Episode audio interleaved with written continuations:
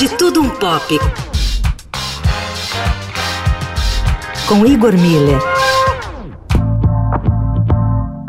Genial e controverso, Lewis Carroll foi um escritor revolucionário que espalhou sua influência pelas manifestações mais variadas das artes no século XX.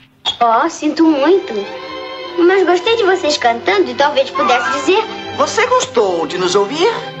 oh, que encanto de menina! É o professor de matemática de Oxford, que foi criado dentro da forte tradição religiosa da Terra da Rainha, é um exemplar do florescimento cultural no período vitoriano. Fã de fotografia, gostava também de divertimentos que entretinham as crianças, como ilusionismo, brinquedos improvisados com imaginação e jogos, principalmente jogos.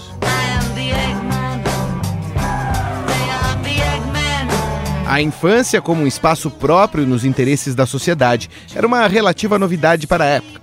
O surgimento de livros e divertimentos específicos para essa faixa etária começaram a povoar o cotidiano inglês. E Carol, com sua predileção pelos intrincados jogos matemáticos e aventuras de engenho, tomou de assalto a imaginação das crianças com o universo de sua Alice. Mas isso é tolice? Flores não falam. Mas falamos sim, meu bem. Se vale a pena falar com a pessoa. Ô, Bela! Quando lecionava no Christ College de Oxford, Carol costumava levar as filhas do reitor para passear e contava histórias absurdas. Uma delas, inspirada em Alice Liddell, uma das filhas do reitor, contava a história de uma garota que descia pelo buraco de uma toca de coelho para um universo de maravilhas, com uma lógica própria que encantou a pequena garota, a ponto de pedir para o matemático escrevê-la.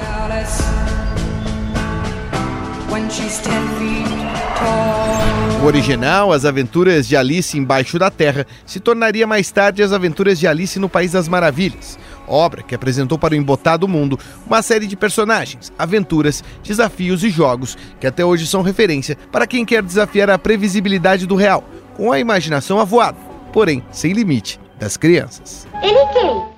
O coelho branco. Foi? Foi o quê? Foi por ali. Quem foi? O coelho branco. Que coelho? Mas não me disse que. Oh, que coisa!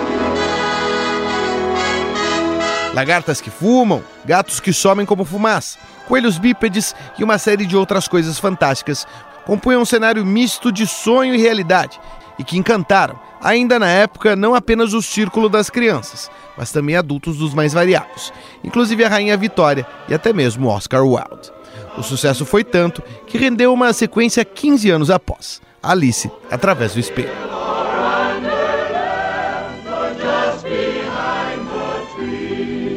Surgindo num universo em que o inconsciente e os sonhos eram assuntos novos e excêntricos, a série de Alice cresceu significativamente no imaginário popular ao longo do século XX, marcando a cultura pop. De Beatles ao Radiohead, de Pernalonga aos Beatniks e até mesmo os experimentos pioneiros com matemática do grupo literário Lipô, de Georges Perec e Ítalo Calvino fazendo o delírio criativo da infância de Alice mudar significativamente as prioridades do real.